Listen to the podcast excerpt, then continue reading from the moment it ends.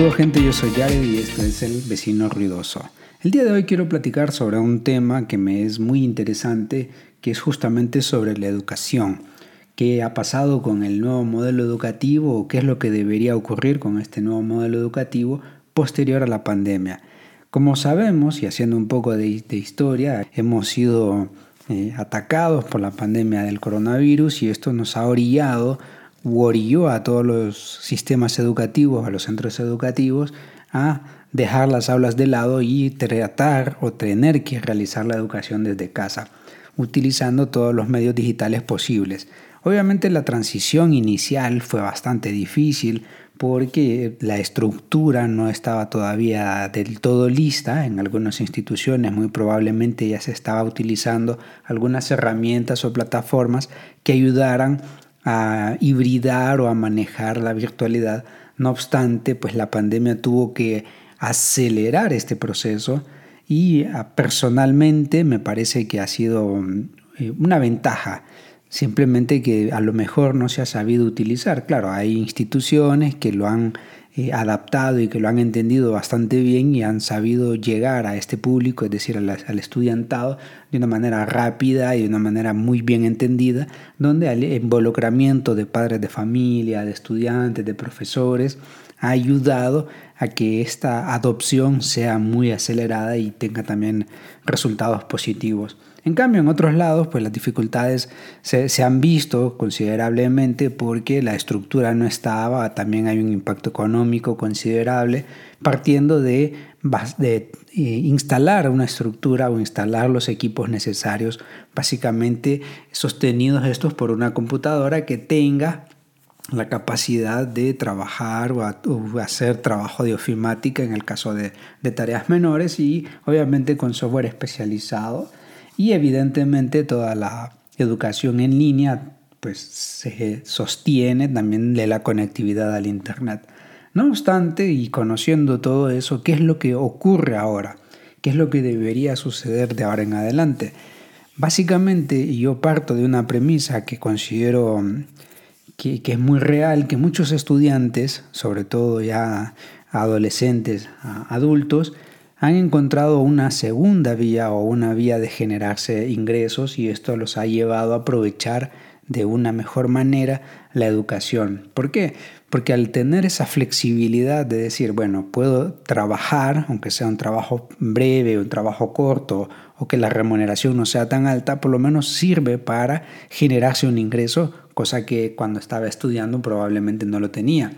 Y por otro lado, también esa flexibilidad de poderse conectar, de poderse acceder a los contenidos de forma que pueda seguir aprendiendo a lo largo del proceso. Entonces, lo cual me parece que eh, como hipótesis y como premisa eh, tiene que seguir eh, siendo, tiene que seguir realizándose porque tiene implícito muchas ventajas.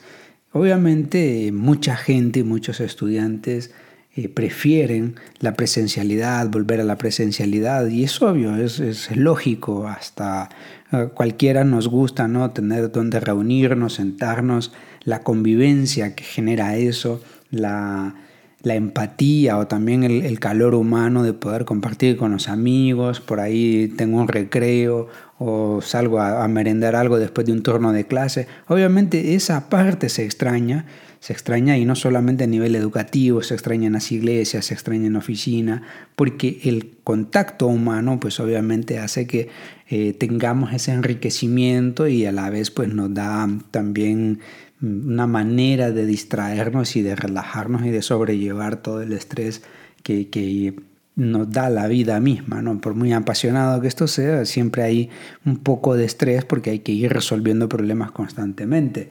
Entonces, esta flexibilidad que ha venido a dejar la educación en línea ha sido muy buena, desde mi punto de vista muy buena, porque entre otras cosas flexibiliza y posibilita también a que este estudiante pueda trabajar, pueda generarse un ingreso para sí mismo, para adquirir sus propias cosas y a la vez no perder la oportunidad y continuar estudiando.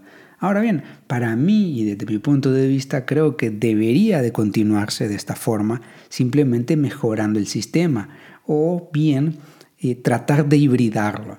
porque es bien sabido que hay asignaturas que son eminentemente teóricas, entonces realmente eh, el aprovechamiento de un espacio se puede utilizar mejor haciéndolo de forma virtual.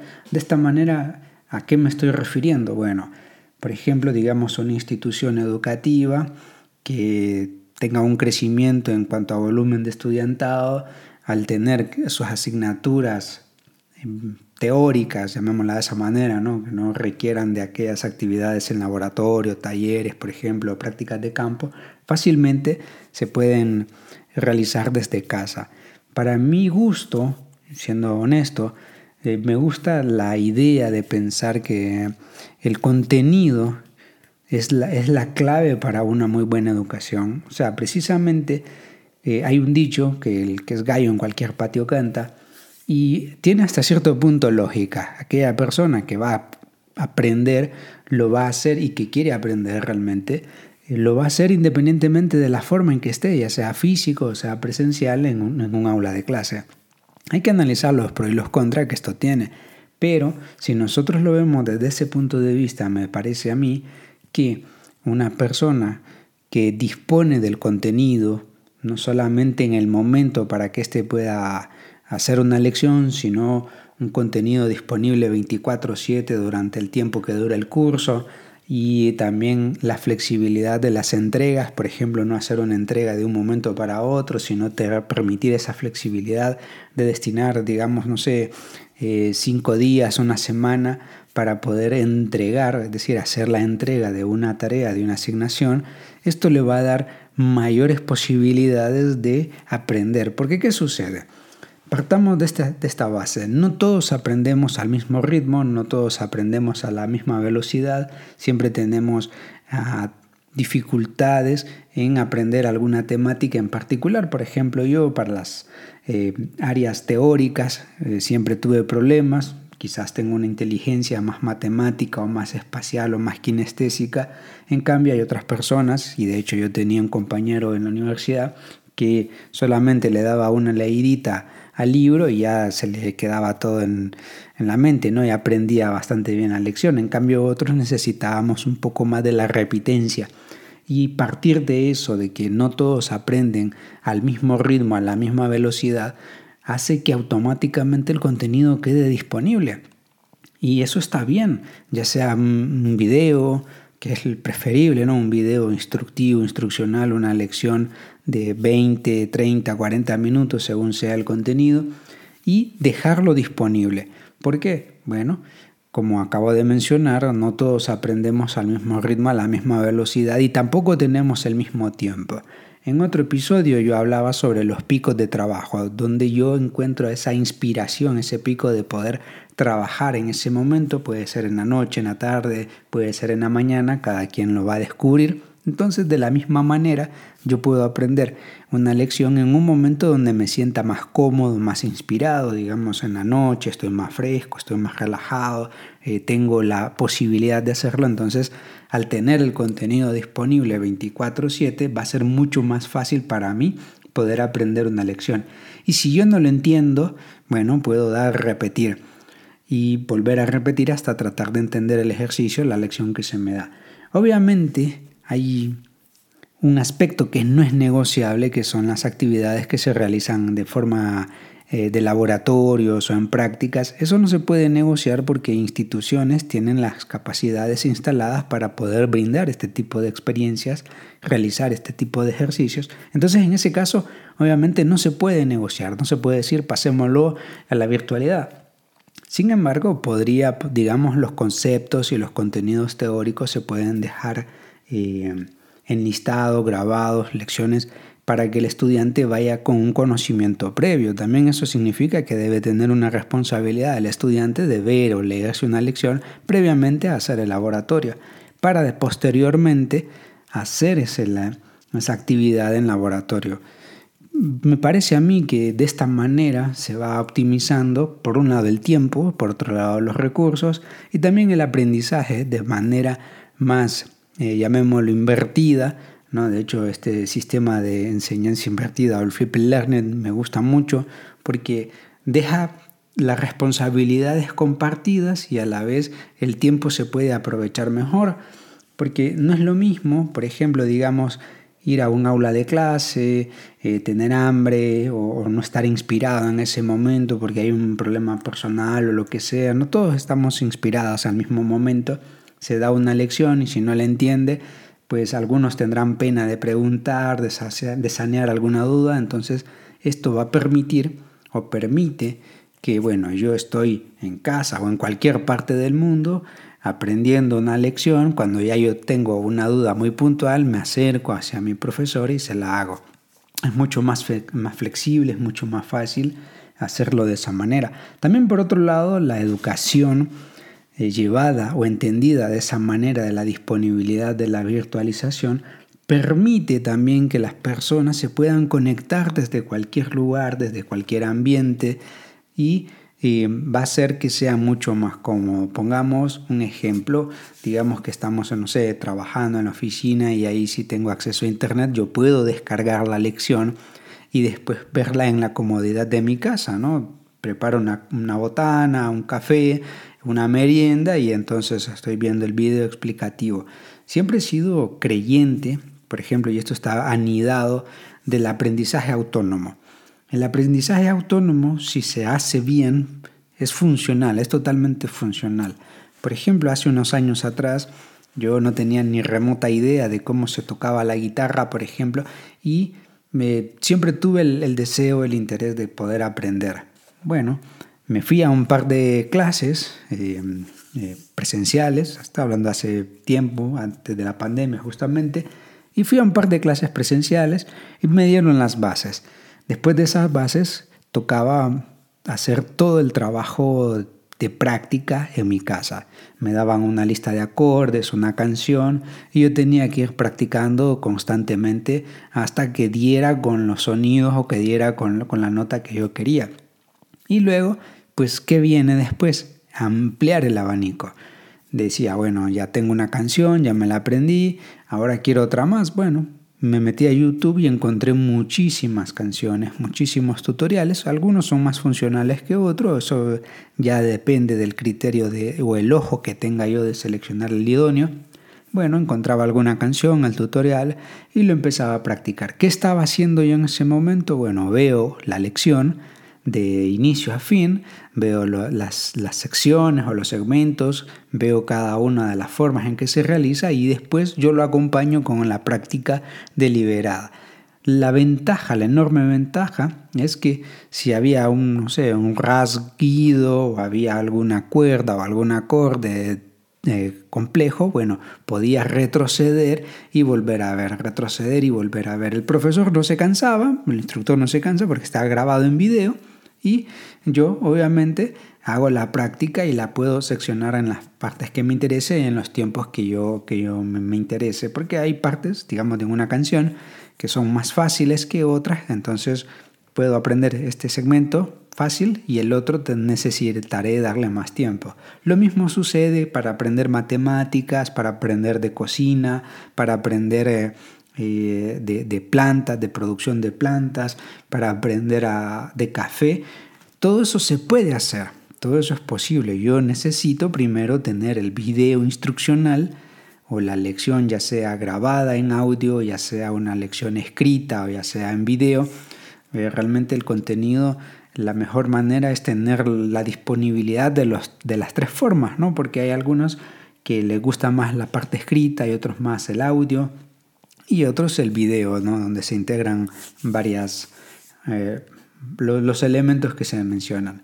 Y esto, obviamente, y con esa disponibilidad a largo plazo, lo que va a permitir es que el estudiante aprenda su ritmo y aprenda a su velocidad y también ya en su momento en el aula se puede hacer un trabajo más colectivo, digamos, un estudio de caso, un aprendizaje basado a proyectos, porque ya trae la lección. E, evidentemente esto que menciono puede ser discutido, puede ser malinterpretado, no estoy haciendo ninguna crítica, ninguna apología a que no funcione el sistema presencial, sino que podamos aprovechar esa ingeniería o toda esa estructura que nos está heredando la, pandemia, ¿no? O sea, nos tuvimos que apartar año y medio, dos, y el sistema educativo tuvo que hacerlo y de hecho todavía está eh, dando los primeros pasos en un retorno gradual. Entonces, no dejar de lado, tratando de volver al pasado, la, ventaja que nos permitió la educación virtual, sino aprovecharla e insertarla a, la, a, la, a lo que ya teníamos. Porque si no sería dar un paso hacia atrás. Y obviamente la, el mundo tuvo que actualizarse, el mundo tuvo que avanzar de forma que eh, los negocios, por ejemplo, tuvieron que utilizar un nuevo sistema de comercialización una mejor manera de canalizar o de realizar los canales de, de, comunicación y comercialización, acercándose más al cliente. No solamente se trata de publicidad, sino de acercarse más al cliente.